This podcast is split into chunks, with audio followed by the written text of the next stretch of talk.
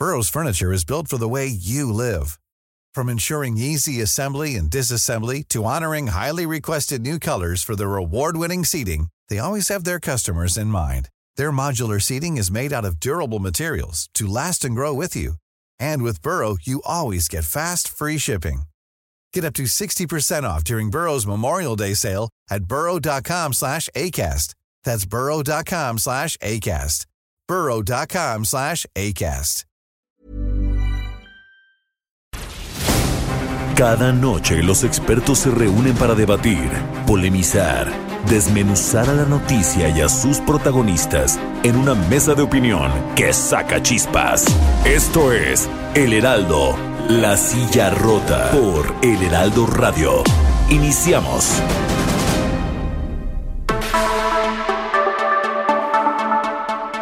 ¿Qué tal? Muy buenas noches, bienvenidas, bienvenidos a esta mesa de opinión El Heraldo de México, La Silla Rota. A nombre de Alfredo González Castro, titular de este espacio, les recuerdo que estamos transmitiendo totalmente en vivo desde nuestras instalaciones en la Ciudad de México a través del 98.5 de su frecuencia modulada a todo, todo el territorio nacional y el sur de Estados Unidos, gracias a la gran cadena nacional de El Heraldo Radio. Como cada miércoles, saludo a mi colega y amigo Jorge Ramos, editor editorial de La Silla Rota. Jorge, ¿qué tal? Bienvenido, muy buenas noches. ¿De qué va, de qué va esta mesa? ¿Qué tal, Isaías? ¿Cómo estás? Muy buenas noches y muy buenas noches al auditorio.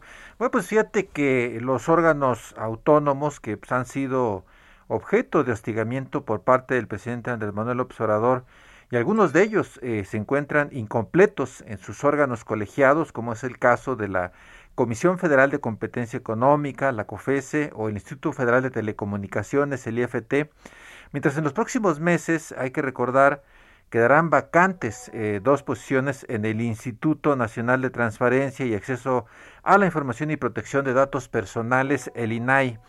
Además, hay al menos 17 tribunales locales electorales que carecen de sus estructuras completas a falta de designación de magistrados. Y bueno, hay una lista bastante grande de, cargos que están eh, pues pendientes de decidir en el Senado de la República. Así es, de ser ratificados o no por el Senado de la República. Algunos de estos nombramientos son propuestos por el presidente de la República.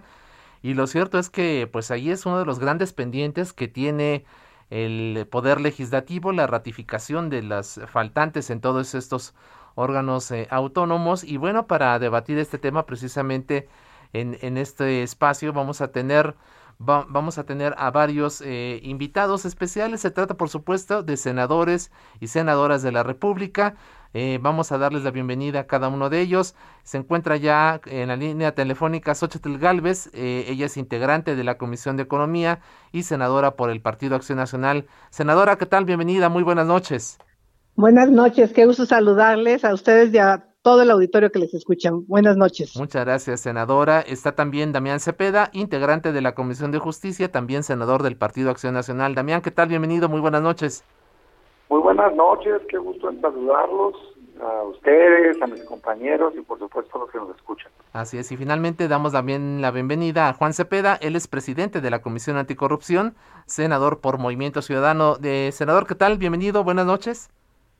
Isaías, ¿qué tal? Buenas noches. Saludo a ti, a Jorge, a mi querido Damián, a mi querida Xochitl Galvez y al auditorio que gentilmente nos escucha. Buenas noches. Y también nos acompaña esta noche el senador Cristóbal Arias, él es secretario de la Comisión de Radio, Televisión y Cinematografía, senador por eh, Morena, por el Movimiento de Regeneración Nacional. Senador Cristóbal Arias, bienvenido, buenas noches. Eh, muchas gracias, saludo y agradezco mucho esta invitación para participar en este programa y saludo a los colegas senadores eh, presentes también.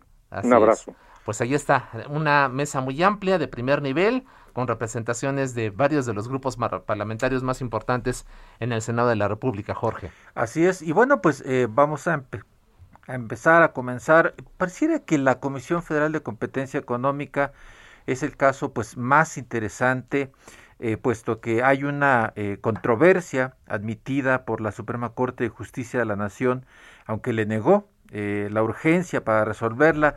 Pero habría que preguntar, ¿por qué la dejadez en este caso? ¿Es un tema eh, de Morena. ¿Qué piensa en Acción Nacional? Le preguntamos a la senadora Xochil Gálvez qué está pasando en ese caso.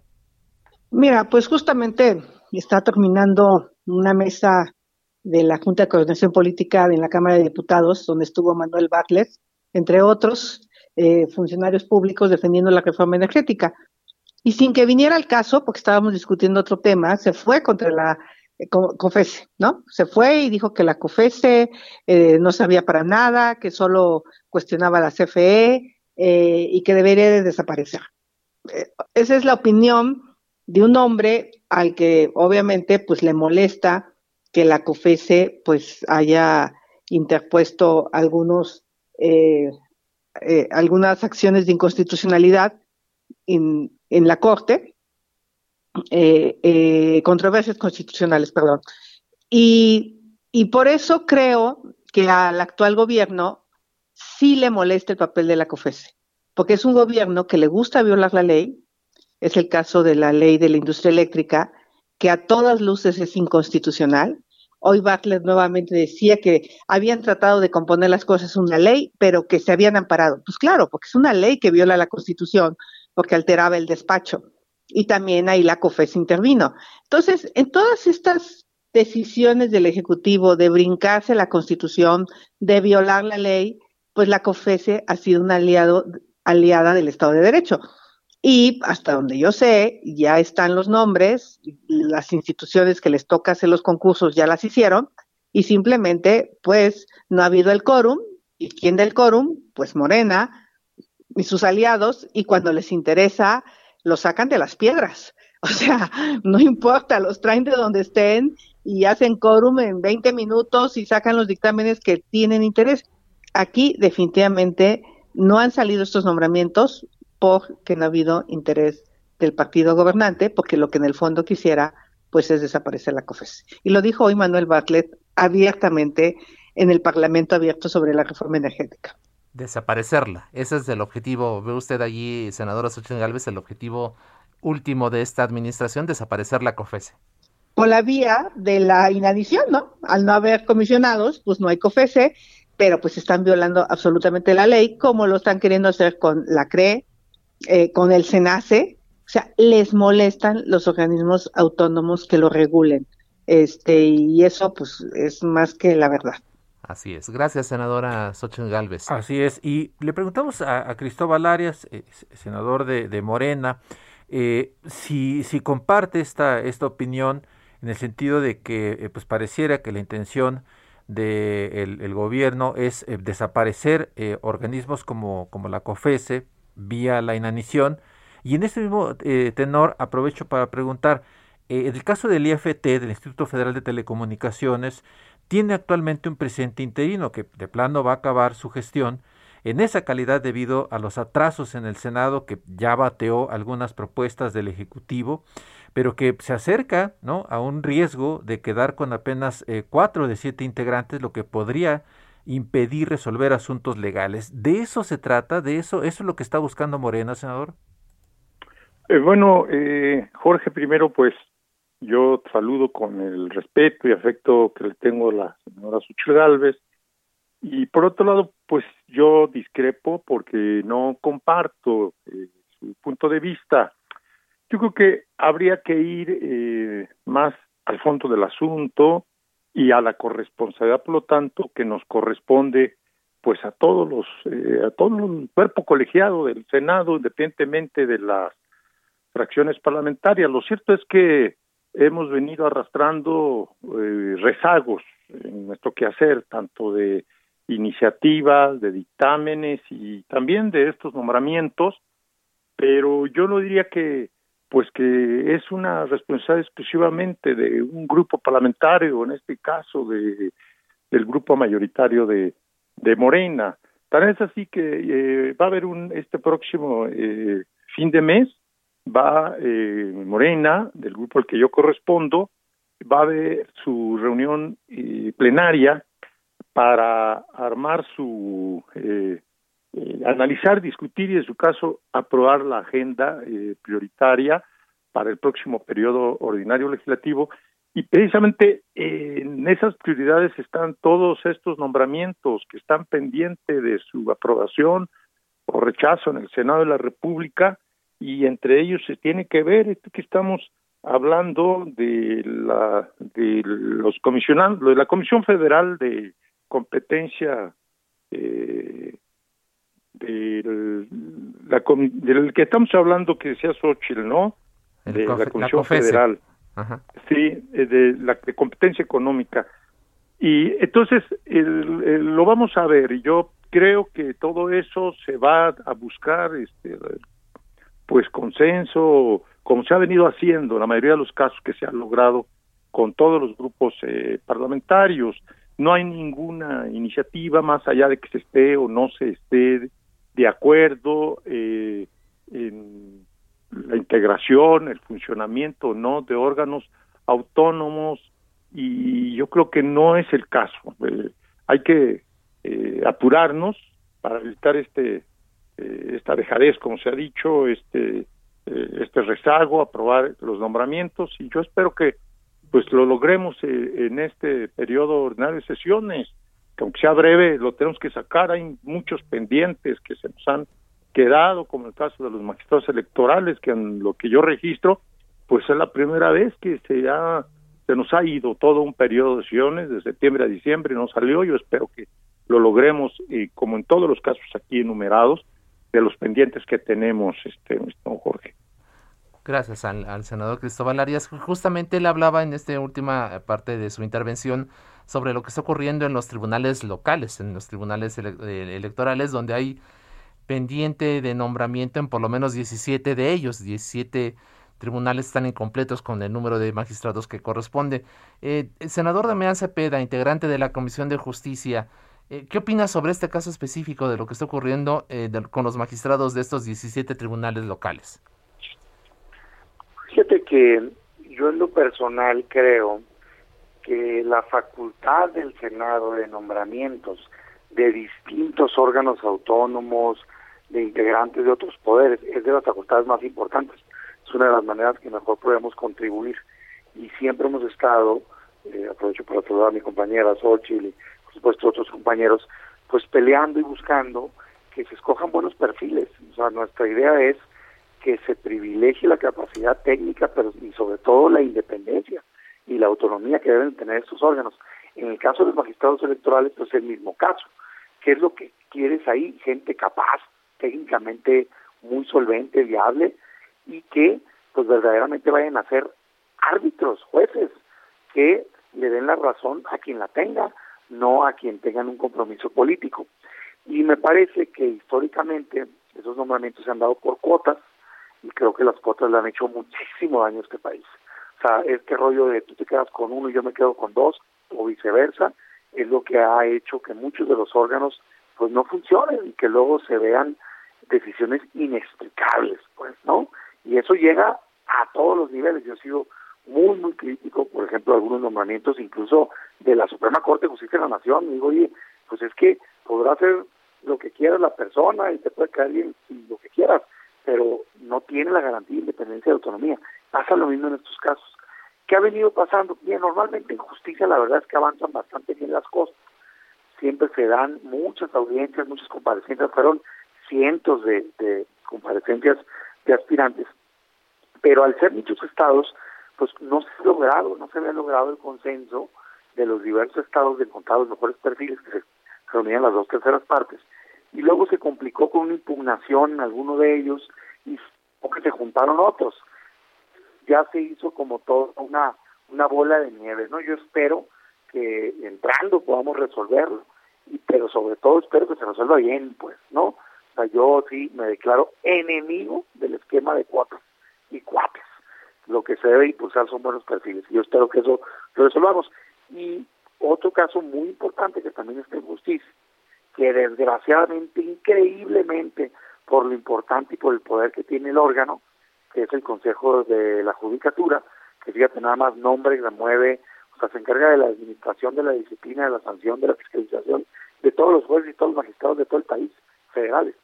E increíblemente esta mayoría simple. Yo espero que se tenga mucha madurez en este caso de Morena y aliados que tienen mayoría, y que no se vaya a poner a un cuate o a una cuate, sino que se ponga un perfil adecuado para tomar esas decisiones. Gracias, Damián Cepeda. Y bueno, eh, justamente hoy en la en la comisión permanente. Una breve, un breve comentario al respecto. No sé si pudiera, si no interfiero, pues en, en la dinámica. Adelante, adelante, senador. Adelante. senador. Senador Cristóbal Arias. Bueno, primero también quiero saludar a, al senador Damián Cepeda, que le tengo aprecio y respeto y que además es un eh, estupendo legislador, gente muy conocedor de derecho y de veras es un, un cuadro muy muy importante en el ámbito legislativo y pero además también quiero decir, yo soy igual que él, que, que también se quedó integrante de la Comisión de Justicia. Y yo lo que quería nada más agregar, Damián, es que si bien es cierto que hay esos vicios que se han arrastrado, no nada más en esta, yo creo que en otras legislaturas con más, eh, con mayor razón, eh, de las cuotas de magistrados electorales, y yo estoy de acuerdo contigo, hay que desterrarlo. Pero lo que sí quisiera yo eh, señalar es que y a ver si tú compartes conmigo. Yo creo que hay mucha tela de dónde cortar de todas y de todos los aspirantes que se registraron para estos cargos, incluyendo el del Consejo de la Judicatura. Yo creo que hay mucho profesionalismo, hay ya eh, pues eh, mucha gente dedicada a la cuestión, sobre todo en la cuestión electoral, es toda una carrera tan importante eh, en la vida político-electoral de nuestro país que yo creo que, que sí hay mucho de dónde echar mano. Yo ahí yo no veo consignas, yo no, no, el Ejecutivo no está proponiendo, se, se, inscribieron y es un mundo de gente que tenemos eh, para cada eh, magistratura eh, vacante. Entonces yo siento que si actuamos ahí con seriedad, responsabilidad y profesionalismo, pues toda la Comisión de Justicia más la Junta de Coordinación y todos los que queramos opinar, yo creo que podemos lo tener la garantía de que va a haber buenos este, buenas magistradas excelentes eh, magistrados electorales este Damián es mi punto de vista y lo mismo para eh, la vacante del Consejo de la Judicatura. Ese sería mi comentario que agregaría. Gracias Cristóbal. Y bueno ahí habría que también anotar eh, pues la influencia, la injerencia que a veces tienen los gobernadores sobre los senadores, los legisladores, para la designación de estos cargos. Y respecto de lo que... Y todos los legisladores, Jorge, ¿eh? de todos los, de todas las fracciones, todos hablan gobernadores, funcionarios, todo el mundo recomienda, pero la decisión está en la cancha de la facultad exclusiva del Senado de la República, entonces depende de nosotros. Ojalá, ojalá, ojalá así sea. Y, nada más recordar, hoy justamente eh, la comisión permanente eh, avaló a Félix Arturo Medina como nuevo procurador fiscal eh, y bueno, hay que recordar que su antecesor, eh, Carlos Romero, eh, salió hace apenas aproximadamente un mes después de que se dio a conocer que presuntamente estaba vinculado en, en asuntos aparentemente poco, poco claros y sale de ese cargo. Y ahora llega Félix Arturo Medina con muchos señalamientos por parte de legisladores en el sentido de que pues no tiene las credenciales, lo que ya señalaba Xochitl, la senadora Xochitl Galvez, que pues no se pone a gente con las, eh, eh, las credenciales necesarias para los cargos a los que se les está proponiendo, ¿no? Pero bueno, eh, vamos, a, vamos a ver al finalmente en qué, en qué acaba este asunto. Pero vamos ahora con, con, el senador Juan Cepeda, presidente de la Comisión Anticorrupción, y preguntarte, senador, en un par de meses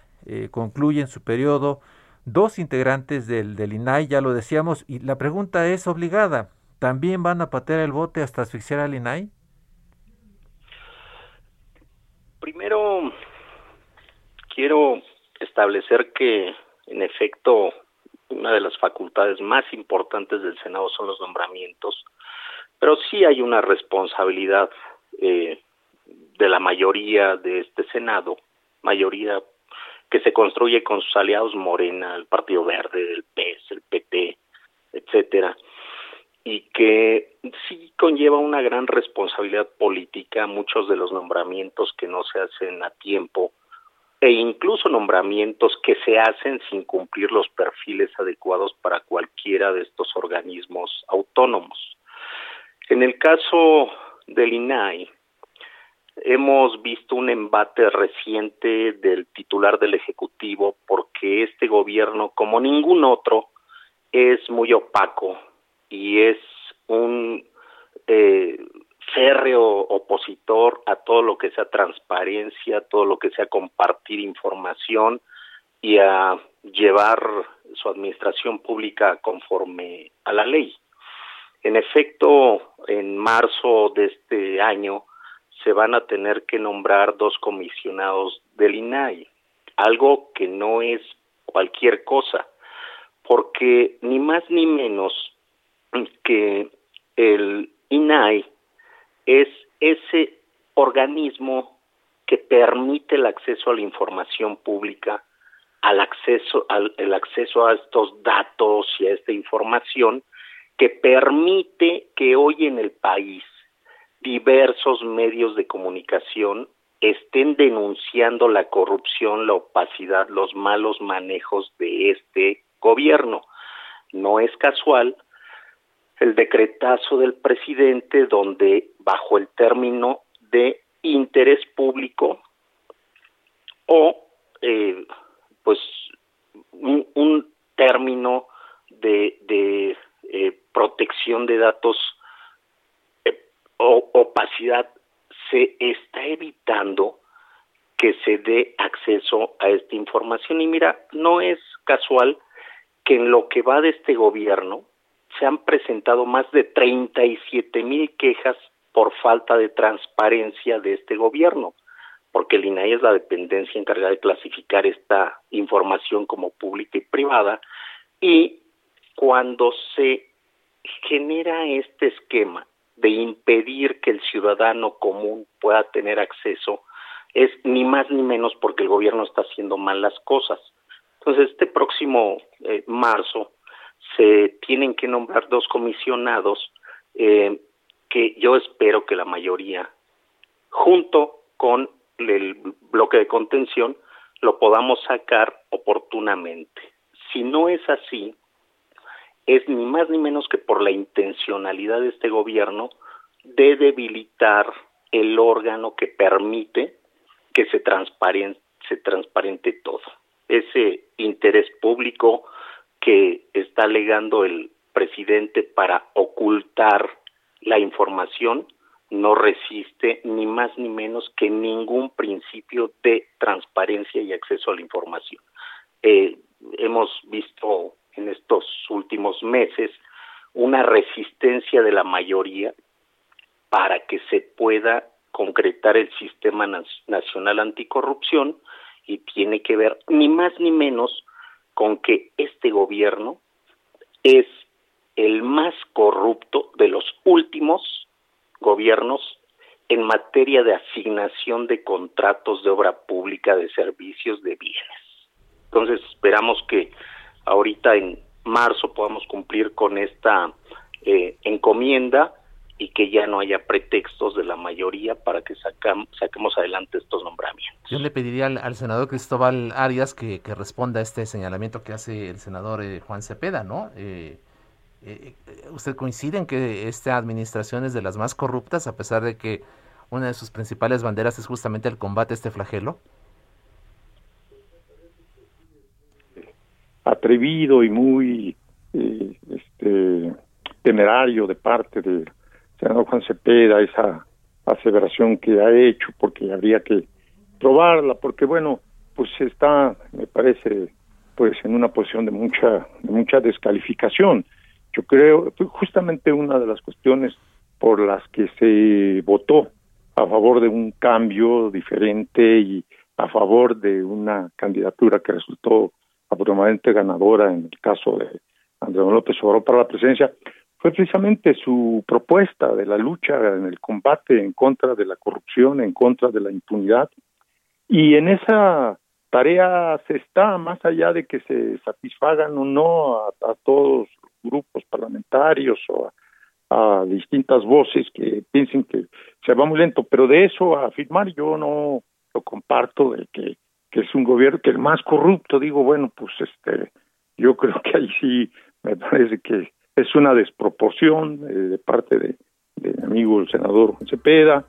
Este, yo estoy a favor, por supuesto, de que haya una transparencia y de que incluso pudiera tener poca chamba el INAI si se lograra que hasta casi oficiosamente, se puede decir, y no a petición de parte de las propias dependencias de gobiernos, funcionarios en las distintas estructuras que hubiesen informando cotidianamente de lo que se está haciendo y no esperar hasta que el órgano autónomo les tenga que requerir a petición del particular, del ciudadano. De tal manera que pues yo creo que hay, hay mucho que hacer para que logremos pues una plena transparencia del ejercicio gubernamental en cada una de las distintas dependencias gubernamentales. Ahí está la opinión del senador Cristóbal Arias. Si te parece, Jorge, hacemos una pequeña pausa y volvemos con esta interesante plática. y volvemos. Volvemos, no le cambie.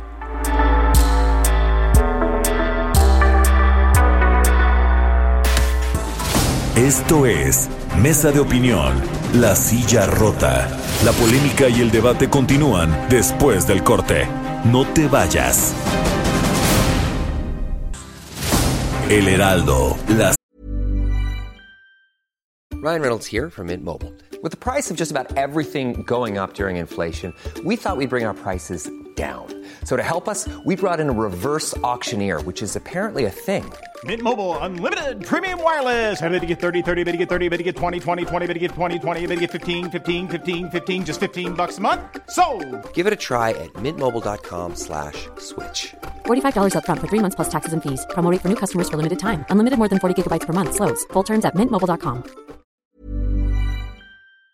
Silla Rota, Mesa de análisis e investigación con Alfredo González Castro y Jorge Ramos. Regresamos.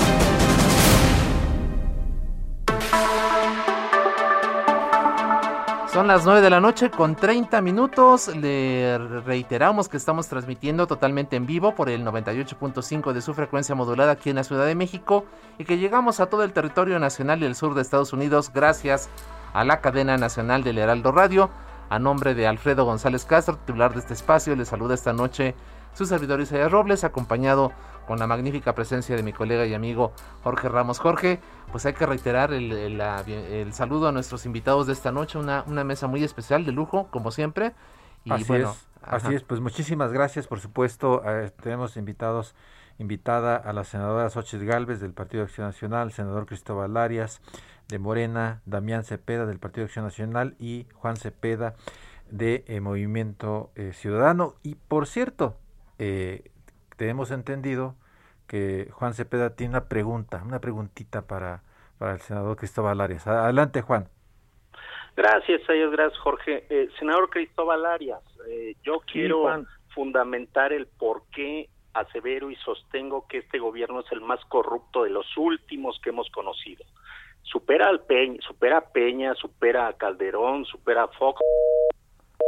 Ah, algo pasó ya la comunicación con el senador Juan Cepeda. Vamos a tratar de, restablecer, el, contacto con él de manera inmediata, porque sí, antes de irnos a, la pausa, estamos justamente hablando de, de hecho, el, tema de este, de este programa tiene que ver con el nombramientos, nombramientos en órganos autónomos muy importantes que están pendientes en el Senado de la República.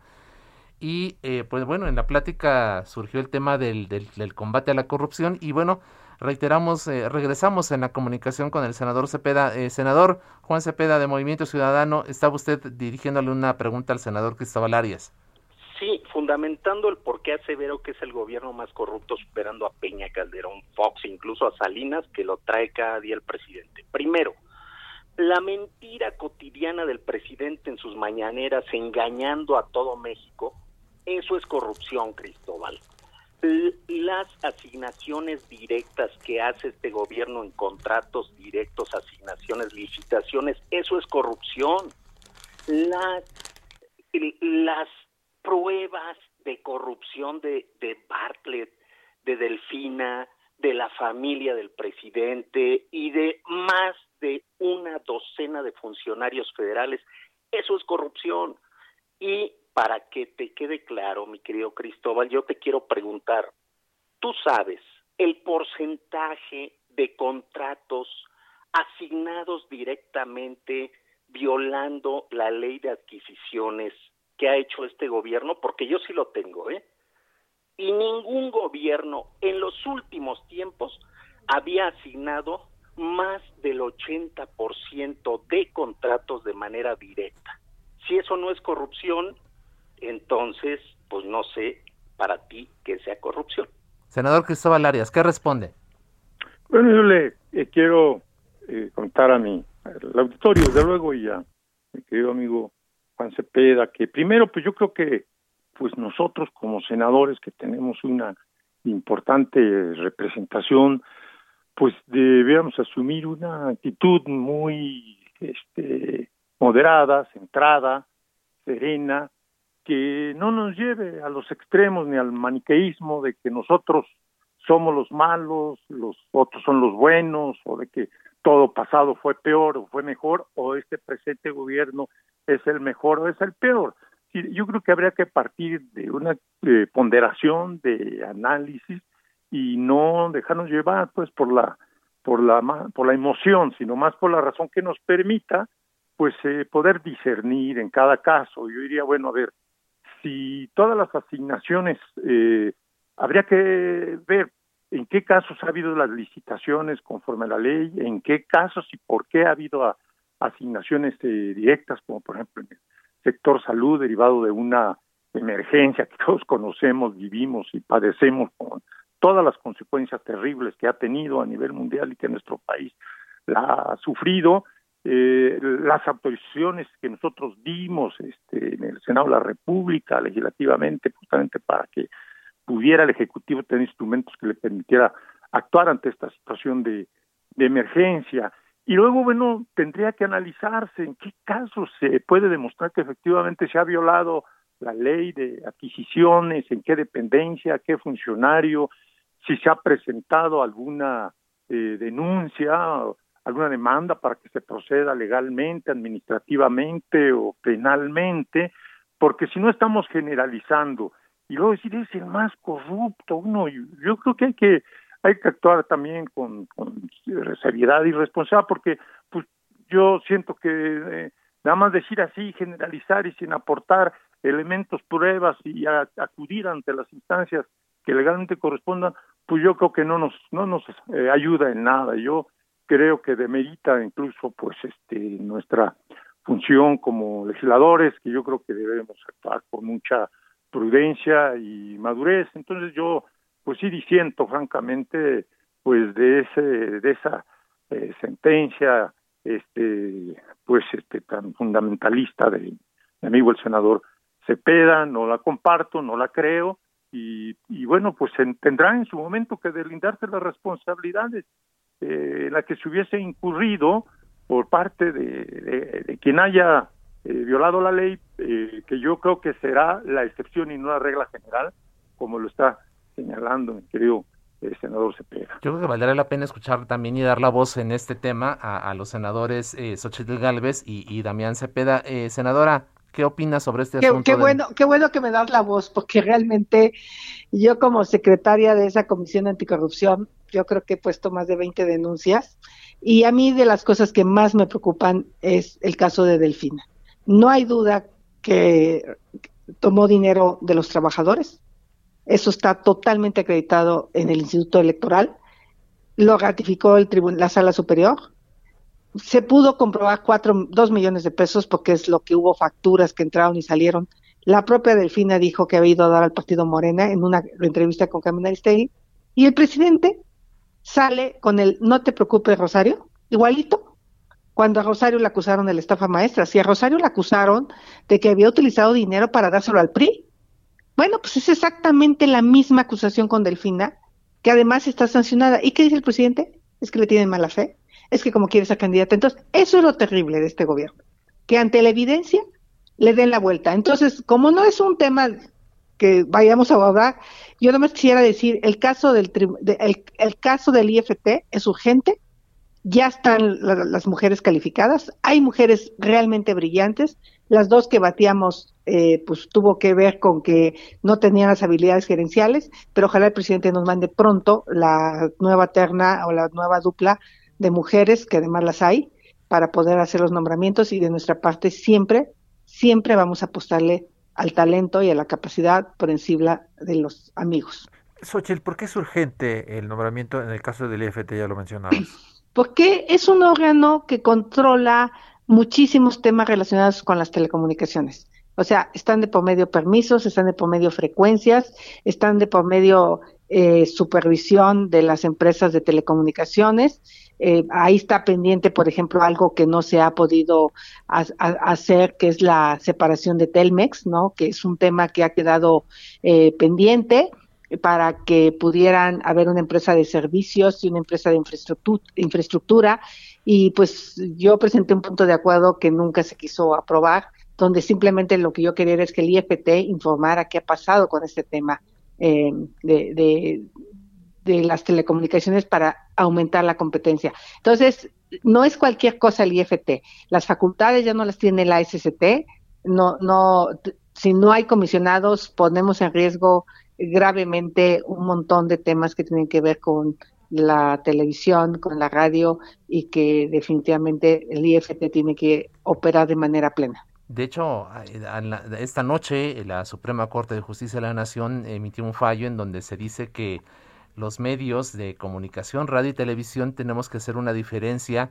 cuando se informa y cuando se emite una opinión y fuera de micrófono comentamos aquí con mi colega eh, Jorge Ramos de lo difícil que de repente puede, puede ser, ser esto, ¿no? Este, y, lo, lo traemos a la mesa porque justamente se dice que el IFT sería la instancia que tendría que verificar justamente esta separación entre información y opinión, ¿no? Lo cual es pues, muy difícil, ¿no? Es más, el hecho de que yo en estos momentos diga que esto es difícil ya podría ser considerado como una opinión y yo podría ser eventualmente sancionado, ¿no, eh, senadora?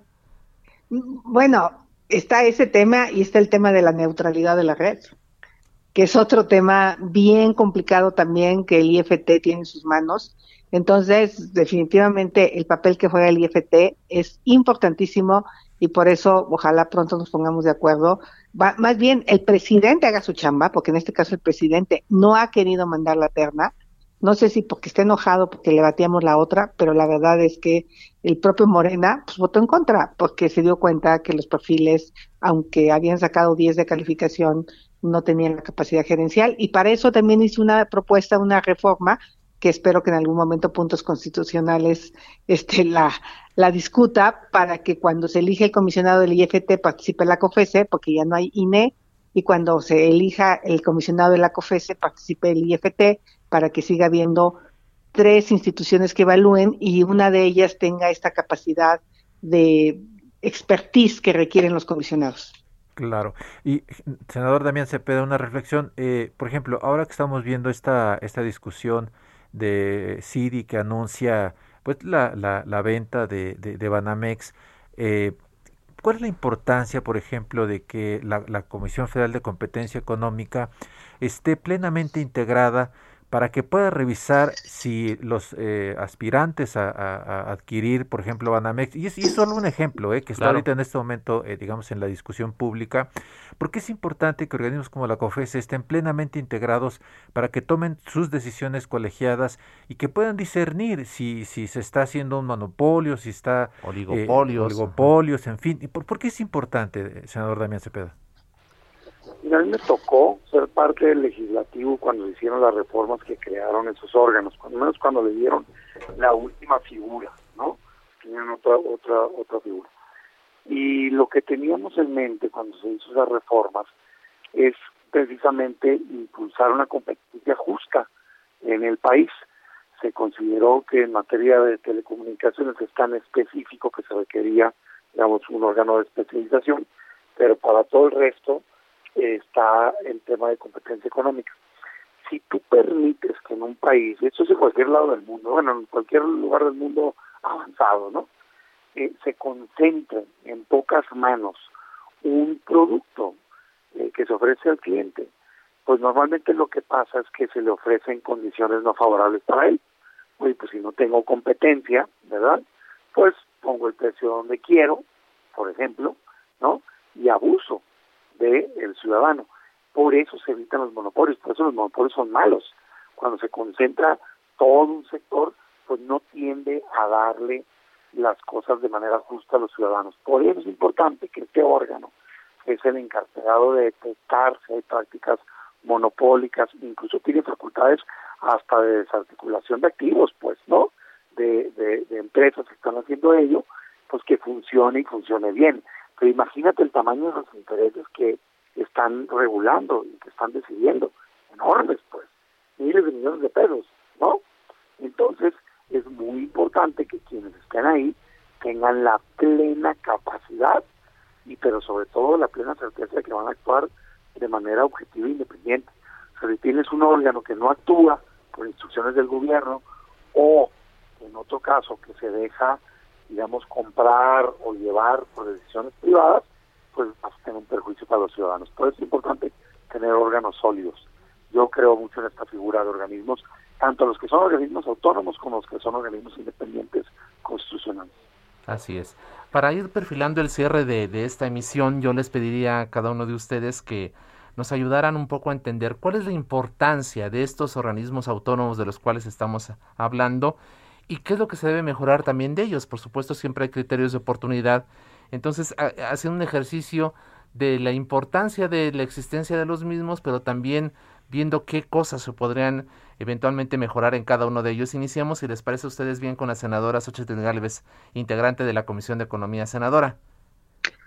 Bueno, yo, como te digo, eh, creo que el tema de del IFT y de la COFESE, lo que hay que hacer es, eh, aparte de la evaluación académica que se hace, sí ver un mecanismo, por eso la importancia de que cuando es IFT participe COFESE y cuando es COFESE participa IFT, para que ellos evalúen un poco la parte de liderazgo.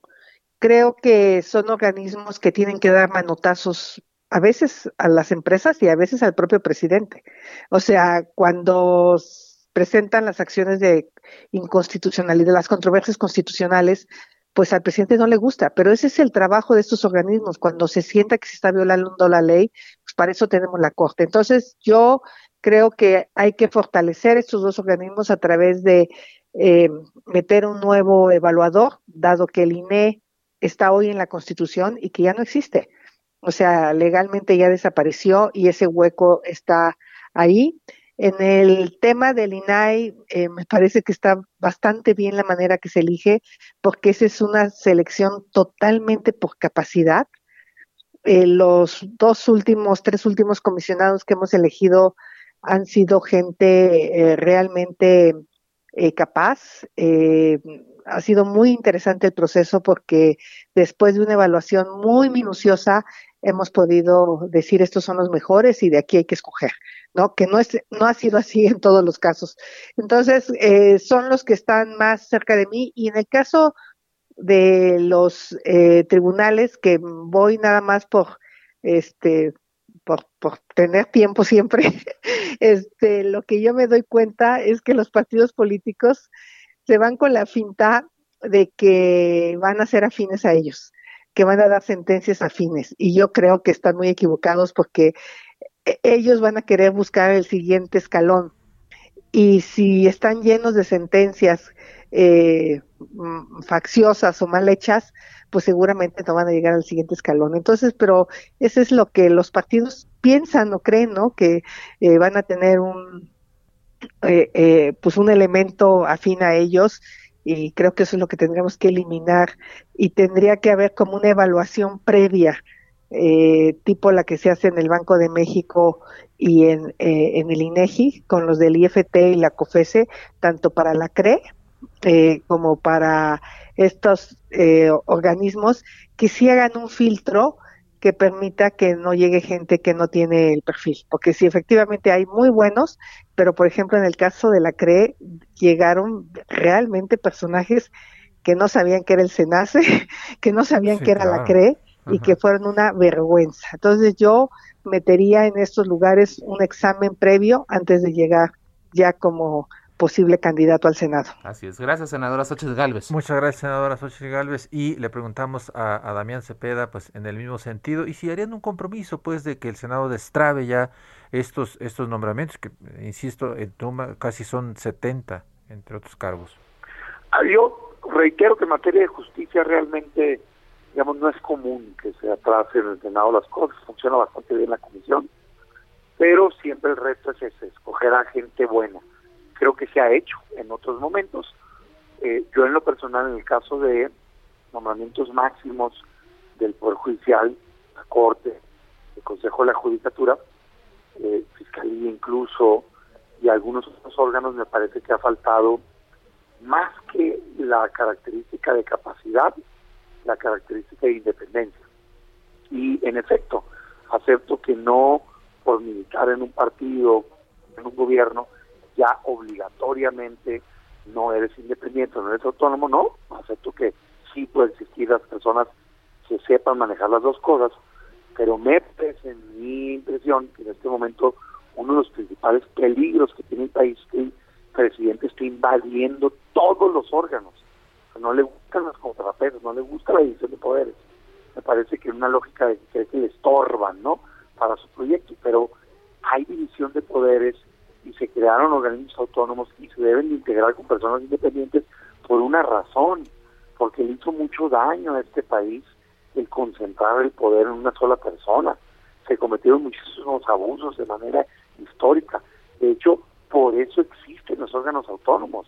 Si se piensa, eh, es una tendencia en algunos países del mundo, pero no necesariamente en todos, porque algunos tienen facultades que deberían de o en el Ejecutivo, el Legislativo o en el Judicial. Sin embargo, se consideró a lo largo del tiempo prudente quitárselos esos poderes tradicionales y ponerlos en entes ciudadanos, independientes, autónomos, precisamente para que no se viciaran con una visión político-partidista, que creo que hoy sí está sucediendo y es el riesgo. Es que mi llamado es, hay que estar a la altura del momento. Ni un solo nombramiento indebido, pura gente capaz e independiente es lo que necesita este país. Esa es mi opinión. Y destrabar, ¿no, Damián? Muy bien. Bueno, bueno vamos ahora, le preguntamos al eh, senador eh, Juan Cepeda también su opinión en ese sentido y si también estaría en el compromiso pues de destrabar estos nombramientos que están eh, pendientes. Sí, primero, primero establecer que todos estos organismos autónomos y los nombramientos que caen en el Poder Judicial eh, pues todo esto deriva de nuestra ingeniería constitucional, lo que la democracia a lo largo de estos últimos tiempos ha logrado y ha conseguido como contrapeso y como límite al uso y abuso del poder fundamentalmente del Ejecutivo. Estos organismos sirven también para garantizar los derechos humanos de, de los consumidores, del ciudadano común, el acceso a la información, eh, la competencia. Eh, entonces, el hecho de que se estén mandando perfiles al Senado que no son los adecuados, ni técnicos, ni capaces, creemos que sí es vulnerar la, el, el nivel que deben de tener estos eh, organismos de parte del bloque de oposición hemos sido muy responsables en empujar una agenda donde se pueda privilegiar el nivel de estos nombramientos con capacidad, con trayectoria, pero sobre todo con cumplimiento cabal de lo que establece la Constitución. Pero del otro lado, hemos eh, visto que el requisito fundamental es 10% capacidad, 90% lealtad e incluso ¿eh? avasallando la propia constitución basados en una mayoría cuando les alcanza. Y cuando tienen que hacer un consenso pues a regañadientes. Y de parte de nosotros pues claro que estamos dispuestos a avanzar en estos nombramientos que vienen en estos próximos meses. Muy bien, muchísimas gracias, senador Juan Cepeda. Y bueno, ya para cerrar, Cristóbal Arias, su valoración, un par de minutitos y este compromiso de destrabar estos nombramientos pendientes. Pues yo estoy totalmente de acuerdo en que debemos de esforzarnos en este próximo ya inmediato periodo ordinario legislativo de sesiones en el Senado, pues de sacar este rezago pendiente de nombramientos y luego el paquete que se va a venir de otros nombramientos de embajadores, del servicio exterior de embajadores, cónsules y privilegiar, por supuesto, que sean los, los mejores eh, perfiles y que ojalá logremos a través del diálogo y, buscar los mayores consensos posibles y que no sea eh, por una mayoría. Yo pertenezco al bloque mayoritario, pero no eh, creo que debe de eh, necesariamente que sea la mayoría y que no se tome en cuenta a la minoría, las minorías. Yo creo que hay que buscar avanzar en las políticas del, consenso, del acuerdo, la concertación. Y una última reflexión, si se me permite decir, yo creo que también eh, nosotros tenemos una tarea fundamental en lo que tiene que ver con el funcionamiento de los órganos autónomos y debiéramos de darnos a la tarea de periódicamente como legislativo estar haciendo una revisión, una evaluación del funcionamiento y de los resultados de estos órganos autónomos que ha sido ya sea a propuesta del Ejecutivo, pero finalmente quien tiene la facultad de aprobarlos es el legislativo, como toda la, la normatividad, y no creer que ya se crearon y que para que sean contrapeso y se generen equilibrios, tanto hacia adentro en el gobierno, a la administración pública, como a los sectores de la sociedad, a los que están enfocados en su funcionamiento, son infalibles, son impolutos, son incorruptibles. Muy bien. Nada de eso, y que no perdan de vista que conforme a la Constitución hay tres, únicamente tres poderes, el Ejecutivo, el Legislativo y el Judicial. Muchas gracias, senador. sí. Nos, nos, nos, cae ya la, la, guadaña, la, guillotina. Bueno, nada más con eso, que estemos pendientes y que los revisemos y analicemos y que los mejoremos este, claro. para salir adelante. Muchas gracias. Muchas gracias a la senadora Xochitl Galvez, a Cristóbal Arias, a Damián Cepeda, a Juan Cepeda. Muchas gracias. Nos vemos, querido Jorge. Nos escuchamos la próxima semana. La polémica por hoy ha terminado. Te espera el próximo jueves para que, junto con los expertos, analicemos la noticia y a sus protagonistas. Esto fue El Heraldo, la silla rota. Por El Heraldo Radio, con la H que sí suena. Hasta entonces.